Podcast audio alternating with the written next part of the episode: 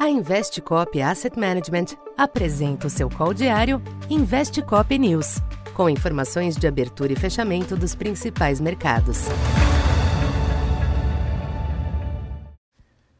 Bom dia. Eu sou Silvio Campos Neto, economista da Tendências Consultoria, empresa parceira da Investcop.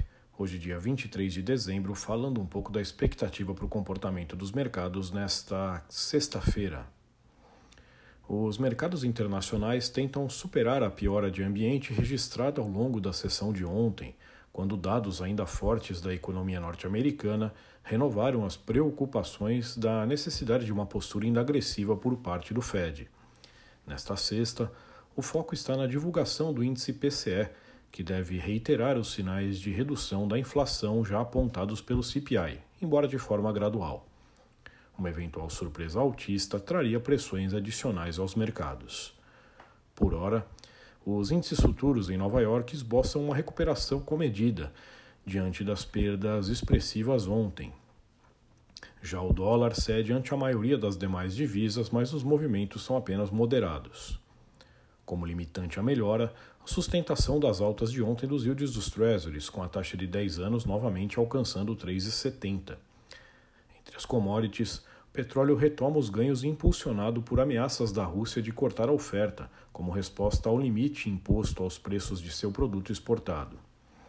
Nesta manhã, o barril Brent retoma os 82 dólares. Na Ásia, o minério de ferro segue ajustando parte dos ganhos recentes, influenciado pela situação explosiva da Covid na China. Segundo relatos de hoje, o governo estima que 37 milhões de pessoas teriam sido infectadas em apenas um dia desta semana, em meio ao desmonte das políticas restritivas.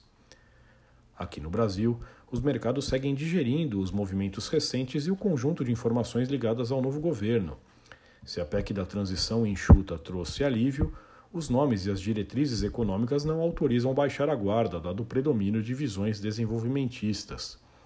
Como exemplo, Ontem, o futuro ministro de Portos e Aeroportos, Márcio França, descartou a privatização do Porto de Santos e defendeu a volta do protagonismo da Infraero. Assim, ainda que possa prevalecer um clima ameno nestes últimos dias do ano, mantendo os ativos próximos de seus níveis atuais, qualquer melhora será contida por tais preocupações com as escolhas econômicas a partir do ano que vem. Na agenda local, o IPCA 15 deve manter variação moderada, a princípio sem endossar apostas marginais de aperto monetário adicional. Então, por enquanto é isso. Bom dia e bons negócios.